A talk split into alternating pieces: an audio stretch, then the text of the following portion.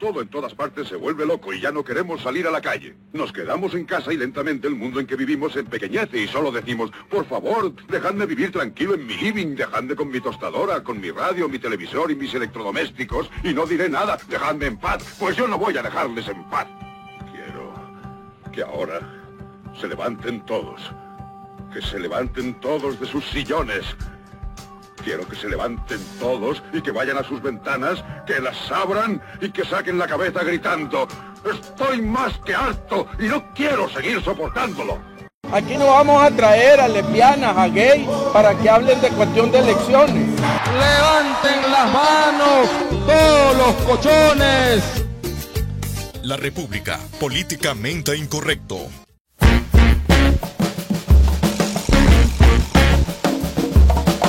Bienvenidos a La República, tu podcast favorito. Hey, arrancamos 2020 con toda la energía posible. En un año preelectoral, un año con muchos retos. Iniciamos este 2020 a como dejamos el 2019, o al menos con la misma voz. El año pasado nuestro último programa fue para emitir el poema a Managua por el terremoto de 1972 en voz de Fabio Gadea Mantilla. Pues ahora en la primera parte del programa escucharemos una entrevista que realicé al ex candidato a la presidencia y director de Radio Corporación, mientras que en la segunda parte de este programa tendremos nuestra habitual tertulia. Hoy hablaremos de la oposición y las necesidades de crear una gran coalición real y sólida. Así que iniciamos con la entrevista a Fabio Gadea Mantilla y luego vamos a debatir un rato. Escuchanos, esto es La República, tu podcast favorito. Soy Abixael Mogollón y si estás escuchando esto, sos la resistencia.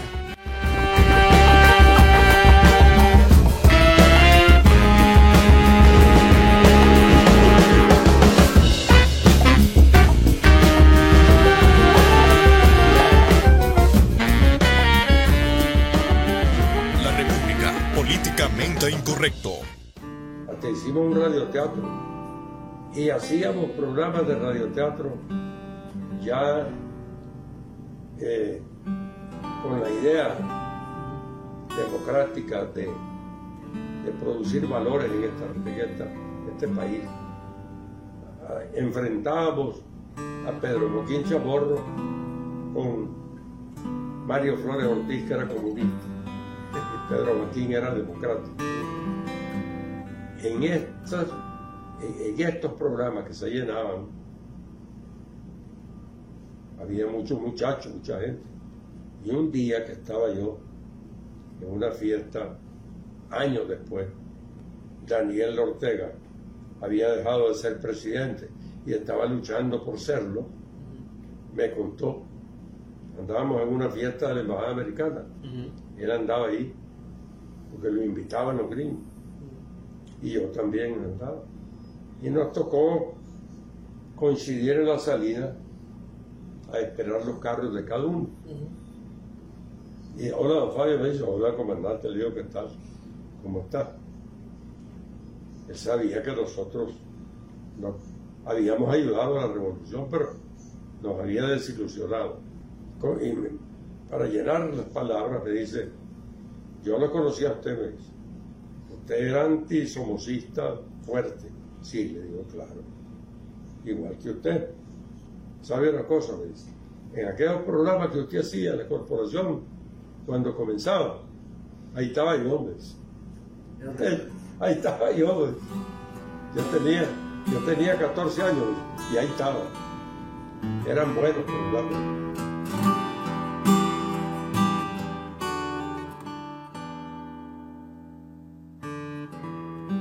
¿Cómo mira usted el país?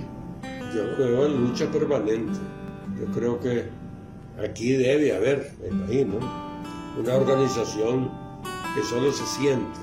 Hay piquetes aquí, piquetes allá, por allá, por allá. Como que tienen, mantienen entretenida a esa cantidad de, militares que no hay necesidad de que anden armados ni de semejante alaraca de, de 20 vehículos rodeando una universidad y qué sé yo, eh, a la orilla de los pelas, a la orilla del artice, a la orilla de esto, Todo es que sepan que van a vender unos muchachos con una bandera y ya van un montón. Y además el país económicamente va para abajo. Obviamente, cada vez hay más desempleo por culpa del gobierno. Estás copiando a Cuba, estás copiando a Corea del Norte, estás copiando a Venezuela. ¿Usted se imaginó en algún momento que, que Daniel Ortega iba a ser, o sea, iba a tener este, gra- este grado de, o más bien este papel tan fuerte de dictador? Viendo una persona que reprime. Jamás, jamás me imaginé. Jamás me imaginé. Toda la época en que fue eh, el Cupiacumi, digamos, con, con la empresa privada fue buena para el país. El país subió y fue buena. Con lo del 18 de, con lo del 18 de abril del, del, 18 del 2018, no resistió la tentación de ir con todo, vamos con todo. Y en aquella manifestación usaron el, el estadio como centro de tiradera y de rifles Dragunov, y eso es una barbaridad. Mataron como 18 personas y después siguieron matando más y más. piensa que ese, e- ese acto, o sea, ese acto de, de represión, fue el inicio del final del régimen. Sí, probablemente. ¿Por qué? ¿Cómo resucitar a ta- ta- ta- tanto muerto? ¿Cómo dejar contento a tanta familia? Cada muerto tiene cuatro o cinco personas, su madre, su padre, hermano, amigos. Es, yo no quisiera estar en ese,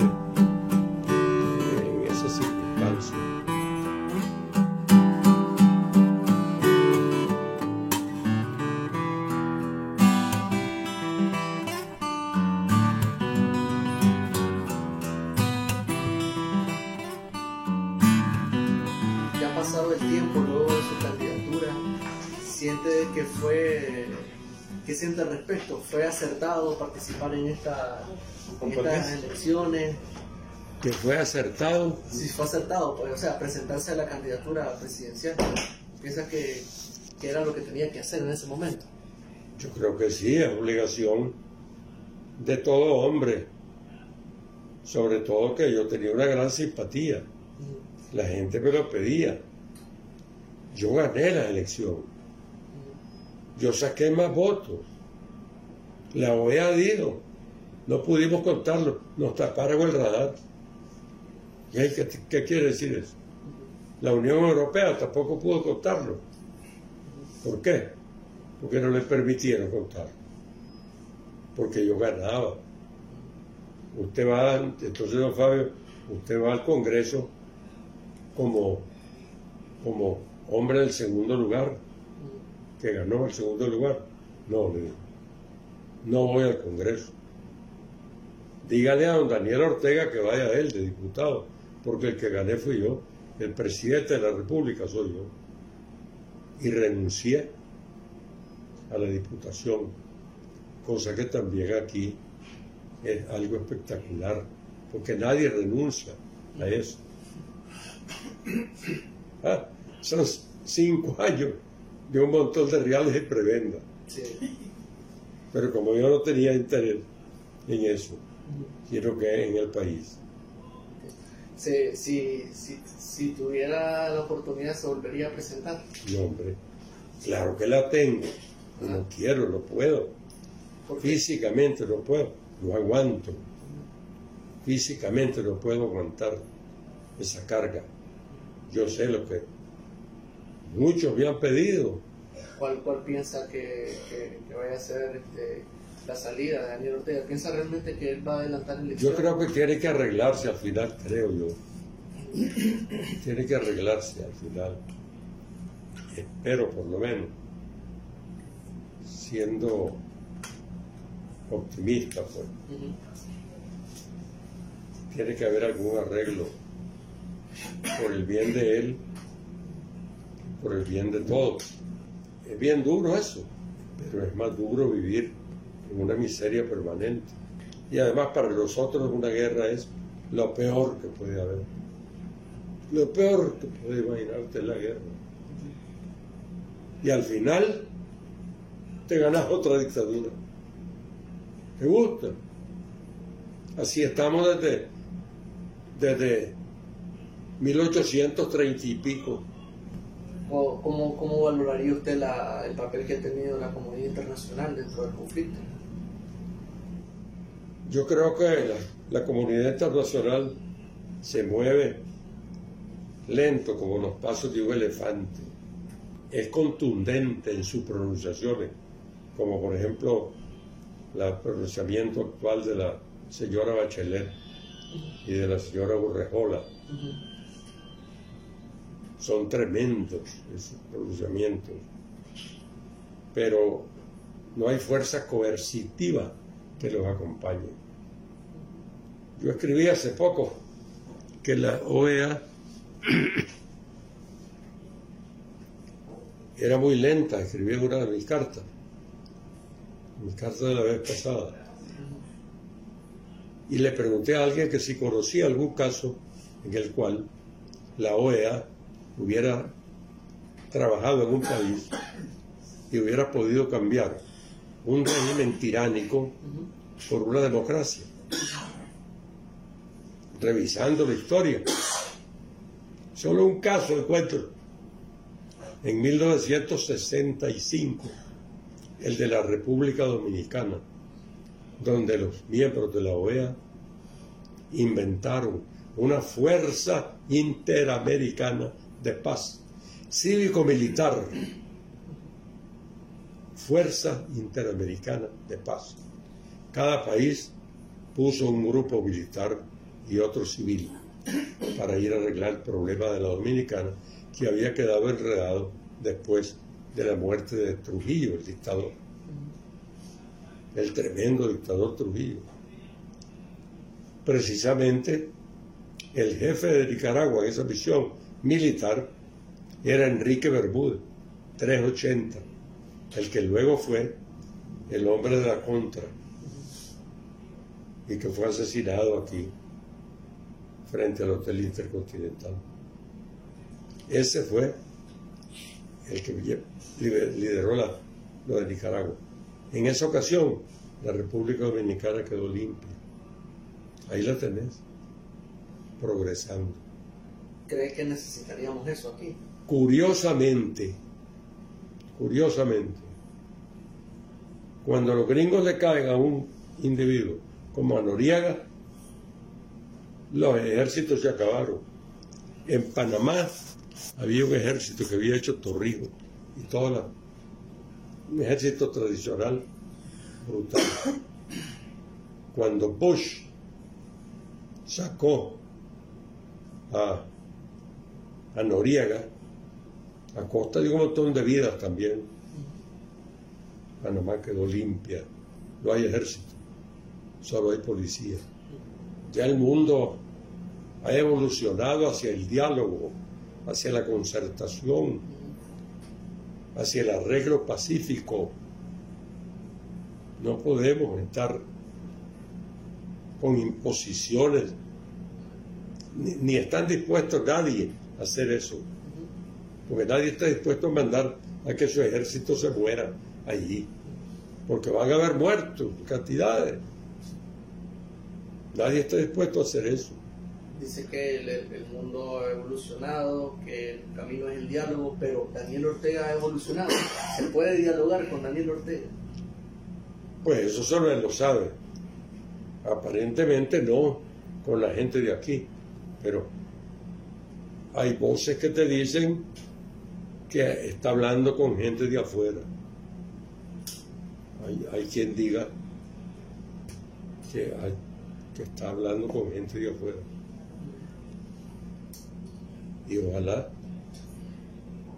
ojalá, yo no soy politólogo ni nada de eso, a puro sentido común te lo digo, por lo que veo, por lo que leo eh, de, los, de los que hablan aquí bien, de los cerebros que hay aquí, que aquí hay muy buenos cerebros, que si yo creo... Sí, confío en la alianza cívica. Claro que creo en la alianza cívica y en la Alianza Azul y Blanco. Juntas deberían estar las dos fuerzas. Eh, Todas, todas son valiosas. de, de adelantarse las elecciones o si llegamos a 2021 a las elecciones, ¿cuál, ¿qué cree que debe hacer la Alianza Cívica y la Unidad Nacional? ¿Cuál papel deberían de tomar? Adelantar elecciones. ¿ah? Sí, sí, un dado caso. No, no, no, no. ¿No no. cree que vaya a adelantar elecciones, Daniel? Adelantar elecciones sería un error fatal. Porque Daniel Ortega te dice, se le estás poniendo en bandeja de plata. Te dice sí dentro de seis meses. Y va a ir a las elecciones. Y tiene todo el Consejo Supremo Electoral. Nosotros no van a ir entonces. Se queda con los zancudos. Hay abstención, no importa, pero él gana. No se puede estar pidiendo elecciones adelantadas, según mi criterio. ¿Cuál, cuál, con ¿Cuál sería el camino? Esperar, esperar a que venga la comisión de la OEA a trabajar en el Consejo Supremo Electoral y en todo ese sistema, todo ese sistema electoral que está podrido en toda la República, ir quitando grano por grano y sustituyendo para poder vigilar una elección y que la elección sea limpia, que no se vuelva a robar a nadie, con elección, con, con urnas transparentes, donde el voto lo veas y no haya urnas preñadas. En todo eso. Si no, no. Entonces, en ese caso, parece como que vamos a llegar al 2021. No sé. Pero ese es el camino, según mi criterio. Yo, yo no soy, no soy sabio ni nada. Entiendo. ¿Cómo, ¿Cómo se imagina que va a ser esa carta de amor a Nicaragua cuando se vaya Daniel Ortega, cuando caiga la dictadura? Siempre va a ser patriótica. No va a ser ofendiendo a nadie. Va a ser la mejor carta que yo voy a escribir. ¿Y cree que en algún momento Pancho Madrigal vaya a contar algún cuento de la represión, algo de, de todo esto que se ha vivido? Bueno, eso sí. Cuando estuvo en la contra Pacho Madrigal, volaba duro. Aquí entraba, Yo me acuerdo, yo escuché. ¿verdad? Sí, Se burlaba de Tomás Borges, de Daniel Ortega, de todo eso. Anduvo en la contra. Sí, de- claro. Y entonces ahora Pancho Madrigal va, va, a ser, va, a ser, va a ser un poco vandálico. Pancho Madrigal nunca ha sido político. Es anticomunista y por eso hizo desde la contra. Ahora no. Él sigue siendo nicaragüense que quiere a todo el mundo. Y todos son oyentes de él y a todos los respetan.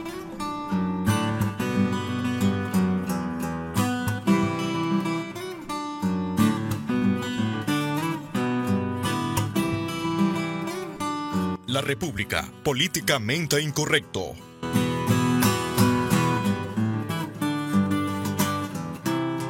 Aquí no vamos a traer a lesbianas, a gays, para que hablen de cuestión de elecciones. Levanten las manos todos los cochones.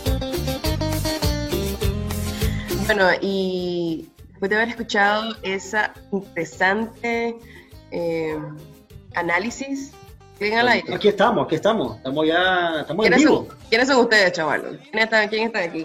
La ya republicana. Bueno, aquí está la gente cobra nuevamente desde una parte de, de este mundo, transmitiendo en vivo eh, junto con Poli y Alexael. Sí, es bienvenido. ¿Qué, eso, qué son esos ánimos de Año Nuevo? Yo creo que todavía el lomito y el rellenito ahí está haciendo efecto porque todo el mundo anda... "Ugh".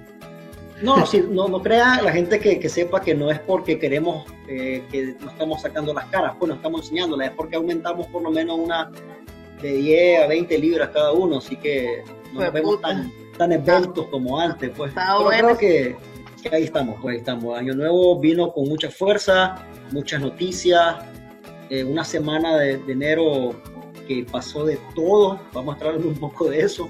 Sí, Y la verdad sí. bueno, comencemos De hecho- fuerte con la carnita. De hecho, fíjense muchachos que, yo no sé ustedes, pero fíjate que Navidad estuvo más o menos, pero creo que Año Nuevo fue bastante como que refrescante, medio intenso ahí, porque yo me levanté ese 30 de diciembre y miré en las noticias de mañanita, habían liberado los aguadores y otros 90 y algo de gente, 91 creo que fueron en total, más me sentí aliviada, fíjate, yo sé que eso no resuelve todo lo- en todo lo que estamos, pero me sentí un poco más aliviada, más tranquila, porque ya sabía que esos chavalos y esa gente que no, realmente no son criminales, personas humanas que se han solidarizado con otra gente o- y que han pasado un montón de horas feas, ya estaban de camino de regreso. No, no sé bajo las qué condiciones fue, ¿verdad? Todo ese trauma, pero ya estaban fuera del infiernillo. Pero también me llamó la atención darme cuenta que eh, quedaron todavía presos políticos. ¿Saben cuántas personas todavía siguen siendo ah, presas en este momento? Sí, Alrededor de- ahorita quedaron 65 presos políticos, ¿verdad? Eh, de hecho, pues yo también comparto, compartí tu entusiasmo cuando me di cuenta de esa noticia. Sabemos que en ningún momento ellos debieron de estar presos, o sea, por ninguna circunstancia, pero también me dio alegría saber de que se le dobló el brazo al dictador, porque así lo miré yo. Yo miré eso como que, como que el, dictador se, se, dio y, este, y se le dobló el brazo. Fue, fue una derrota eso para él. Fíjate que a mí me da como que confianza, desconfianza, porque sí, se me sentí alegre, pero al mismo tiempo me sentí positiva, como que más este modo operando, de liberar gente, pero al mismo tiempo también quedarse como con una reserva como de eficaje para luego chantajear o, o strong arms, ya sabes, como "Hey, yo todavía tengo gente aquí, puedo seguir metiendo si quiero. Entonces, no sé, hay como que unos sentimientos encontrados ahí. Pero... todavía, todavía no sé, todavía no se define, o más bien, o sea, ellos lo deben de tener muy claro, hablo de la dictadura, de, de, de- de siempre dejarse un remanente ahí. Creo que es la primera vez que quedan tan pocos, aunque pues para nosotros siguen siendo bastantes, pero es primera vez que quedan menos de 100 presos políticos. Y no, no logro entender, no logro, bueno, es que hay muchas cosas que no logro entender de esta dictadura, pero ¿cuál es eh, eh, la, la regla que usan para dejar a estas personas? Porque, por ejemplo, ahorita liberaron a muchos de los chavalos que tenían más de un año de estar presos, entre ellos me acuerdo de Melquisedec, me acuerdo también este muchacho de apellido Rayo, Pedro Gutiérrez y un sinnúmero de chavalos de los cuales me sé sus nombres porque, o sea, he estado escribiendo de ellos en- desde, casi desde que empezó eh, las protestas. Entonces, ¿por qué los sacaron junto a los aguadores y se dejan todavía a sesenta y pico de chavalos? O sea, ¿por qué a estos sí y a estos no? Entonces, eh, es lo que uno lo- no logra descifrar y es donde, vos- donde voy a lo que vos decís, de que, que los está ocupando para, para darles alegría a los nicaragüenses, para demostrarle a la comunidad internacional que está liberando a presos políticos como algo conciliador o, o Ujú. todo a la misma vez, no, no, no logro entender. Exacto, y eso la verdad a mí me súper confunde un montón porque sí, alegre saber que hay gente que ya está fuera ah, de esas mazmorras, pero igual, ¿qué pasó con otra gente? ¿Qué, qué- cuál es la diferencia o, o- o por qué realmente es la razón? Porque si están liberando a, los a la gente es porque estamos cediendo en algo, pero es- a mí la verdad me da como mala espina, ya sabes. Y eso a la Mira, vez... No, no, no, pues yo lo veo de esta manera, o sea, como estaba diciendo Isael y como dijiste vos, creo que estamos claros de que en una dictadura eh, siempre tienen que haber eh, movimientos tanto de la oposición como, como de la dictadura misma, ¿no? Esto es un juego de poder, como un ajedrez, en donde hay fichas que, que ambos deben de tener para poder hacer sus movimientos calculados. Eh, los presos políticos es una, herramienta así lo mira la dictadura, pues una herramienta o un factor importantísimo para que ellos puedan eh, hacer sus movimientos. Y lo digo porque yo casi estoy seguro de que la dictadura o agentes de la dictadura eh, tienen conversaciones con, con cancilleres de, europeos o, con alguien en, en- esferas altas, ¿no? Políticas, en donde están jugando, están diciendo, mira, tengo a tanto, los voy a sacar, y si no lo sacaste sancionamos. Es un juego eso. ¿Por qué, por qué tienen, por qué se quedaron con los que se quedaron? Creo que es parte de lo mismo, pero también recuerden que a muchos de ellos le han cambiado la causa. O sea, eh, ¿cómo se llama? Eh, jurídicamente, ¿no? Le han cambiado la causa por la cual están supuestamente presos. Ahora, ahora muchos de ellos son considerados presos comunes. Entonces por ahí también se la están jugando. Claro, no, definitivamente. Y pues debe haber ahí toda una psicología, ¿verdad? Para, siempre mantenerse a la cabeza. No sé, la verdad, muchachos, no sé si ustedes están de acuerdo, si tiene algo que ver eh, todos estos cambios en, en, los últimos meses, porque ya sería segundo año, muchachos, que estamos en esta, y ahora con esta separación de la Alianza Cívica con la Unidad Nacional, que se hizo oficial hace un par de días, piensan? Eso ahí no estoy del todo tan claro porque desgraciadamente estas dos organizaciones tienen eh, una política de comunicación que realmente deja mucho que desear y me sorprende bastante porque están casi igual que la dictadura en cuanto al secretismo y al silencio que se supone que no deberían de tener. Si, si del otro lado vemos de que solo hay una voz, que es la voz de la Chayo, todos los días bombardeándonos desde su Angelus diario, desde sus medios de propaganda, y mientras que la Alianza Cívica y la Unidad Nacional ni siquiera se ponen de acuerdo como para dar una versión única en cuanto a esto. Unos dicen de que estuvieron separados siempre, otros dicen de que se unieron y se volvieron a separar, pero que van a seguir trabajando por la unidad de Nicaragua. Otros dicen otra versión. Entonces no, no entiendo al final de qué, de qué se trataba todo esto. Lo, lo único que podemos decir con casi completa certeza es que estos dos grupos, estas dos organizaciones tienen serias diferencias que no les permiten realmente llegar a una unidad concreta.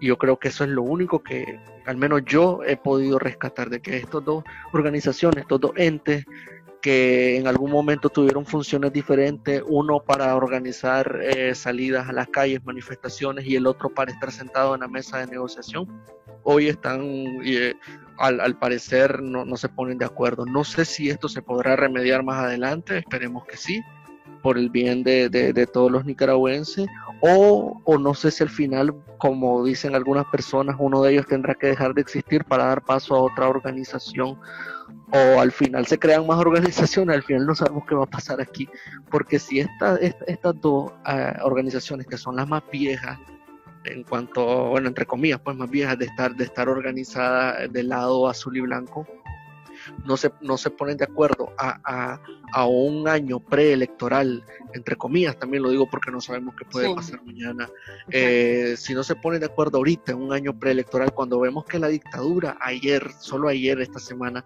ya empezó a hablar de reforma a, la, a, la, a, la ley de, del Consejo Supremo Electoral, donde dice claramente que no van a invitar a nadie de la Alianza ni de la Unión Nacional. No, no, lo quitemos bien al brother. Él dijo que nada tienen que estar haciendo ahí ni los gays, ni los homosexuales, ni los, ni, los que cuidan animales, ni los ambientalistas, porque definitivamente ninguno tiene la capacidad. Eh, ni el conocimiento, ¿verdad? Ni la, ni la trayectoria, ni el apoyo para poder discutir. A mí la verdad, honestamente, me causa un poco de temor esta, esta definición de roles, ¿verdad? Porque así le llamaron a estas dos organizaciones, pero que en teoría van a seguir trabajando juntos como conformando esta gran coalición opositora. Pero resaltando que podemos estar en elecciones supuestamente dentro de un año, brother, o sea, a mí honestamente me preocupa un poco porque... Eh, ¿sabes? Seguimos teniendo presos políticos, que cambien el título o no, estamos todavía teniendo problemas para estar del todo en la, unidos en la misma página, para darle frente a um, esta jugada de cegua que nos siguen montando, eh, porque si este maje no tuvo pena y, o sea, ninguno, pues, ¿verdad? O sea, les vale claramente decir que solo ellos pueden decidir, solo ellos tienen la, uh, la autoridad, ¿verdad? Porque todas las personas que forman, parte del equipo para definir estas elecciones no, no, o sea, no son transparentes, pues, ya sabes, entonces un poquito complicado, me da ganas de poner candelita ya otra vez. Eh. Mira, respecto a eso, pues referirme a lo que dijo e-, ese energúmeno, ese eh, ser completamente despreciable, asqueroso, pues creo que no vale la pena, pues, ¿verdad? Pero sabemos que es eh, eh, este señor de Navarro es un, un, ¿qué te puedo decir? Pues es lo más arrastrado que existe en la política nacional, verdad, es, una cosa asquerosa. Entonces, pues, no le damos caso, no le pongamos ni mente en lo que dice.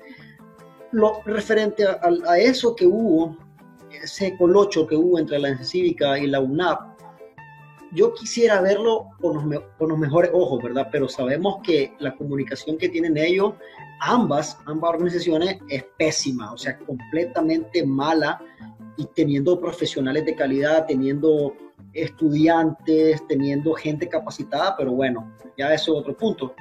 Lo que, lo que yo lo veo es así, pues, y quisiera tal vez ocupar esta analogía, ¿no? Vamos a ver, por un lado tenemos a los frijoles, que es la Alianza Cívica, y por otro lado tenemos el arroz, que es el AUNAP. Ellos están separados, ¿no? Lo dijeron en su comunicado, que, que, que, nunca estuvieron juntos, que estuvieron separados, que después se separaron para unirse. Es un colocho.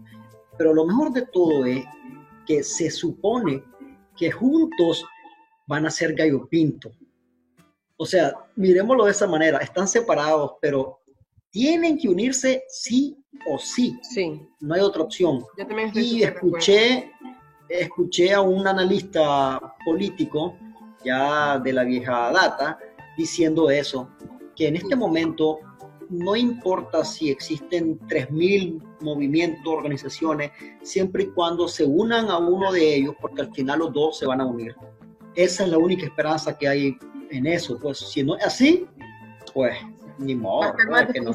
Porque va a venir la elección el próximo año, no sabes si realmente va a pasar o esto vamos a volar verga otra vez o qué va a pasar.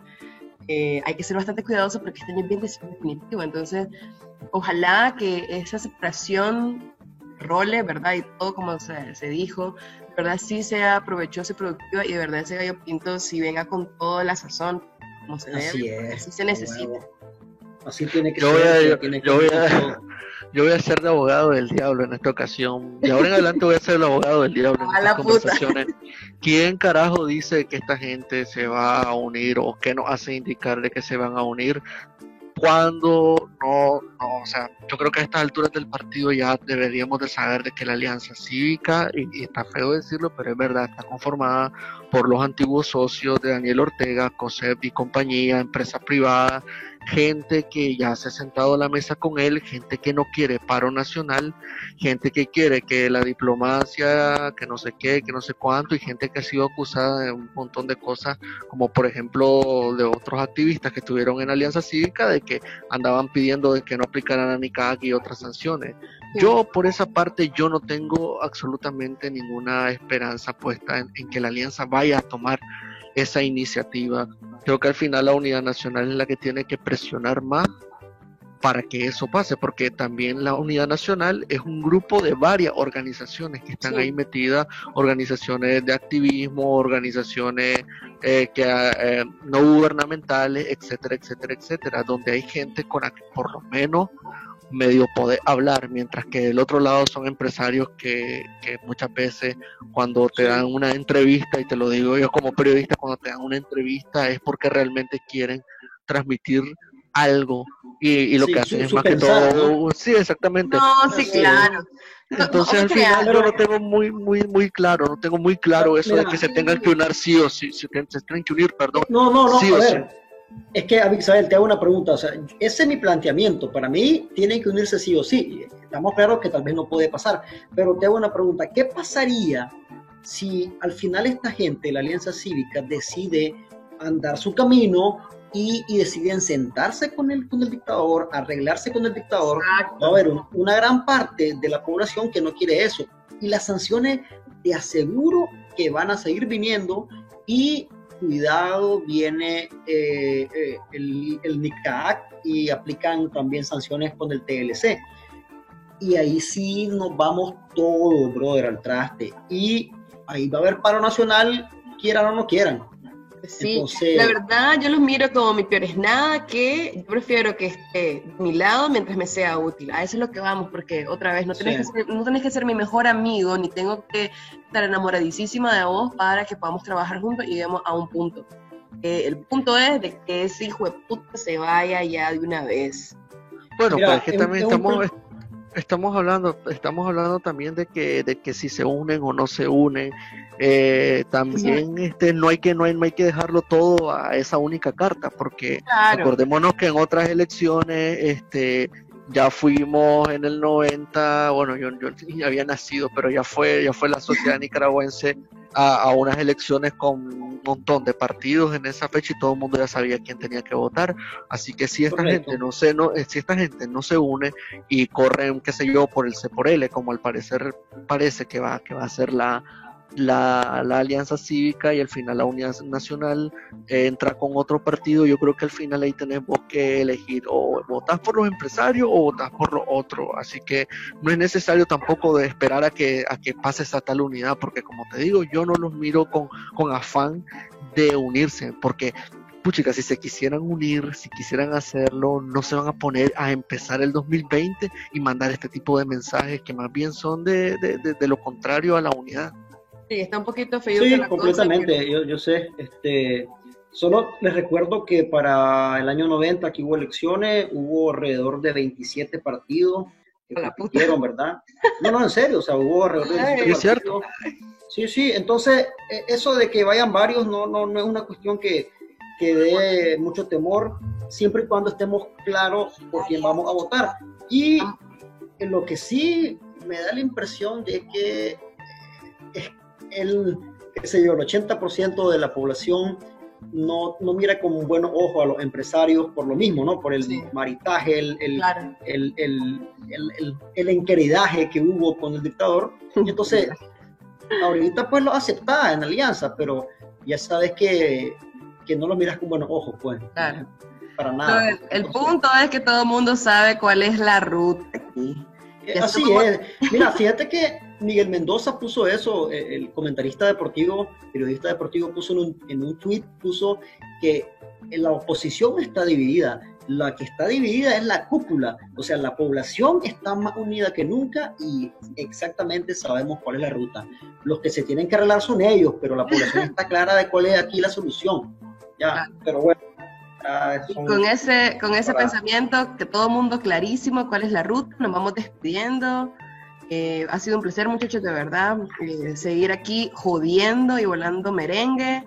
Eh, ya saben, muchachos, ¿dónde nos pueden escuchar? Bueno, ahí estamos siempre en uvox.com, también estamos en Spotify, tenemos ahí un canal de YouTube donde nos pueden escuchar y bueno, este, ya saben que también estamos en el artículo 66 donde se va a estar transmitiendo esto y donde se va a seguir transmitiendo mientras tengamos redes sociales. Así es, claro. Bueno, nos miramos entonces, este, gracias por, por, los regalitos que me mandaron en fin de año, en Navidad, estuvieron de que chimba. Ahí les mando yo una botellita ahí de, oye, oye, oye, para que se refresquen. bueno, muchachos. Dale, pues, nos miramos entonces. Gracias, gracias republicanos. Hasta luego. La República, políticamente incorrecto.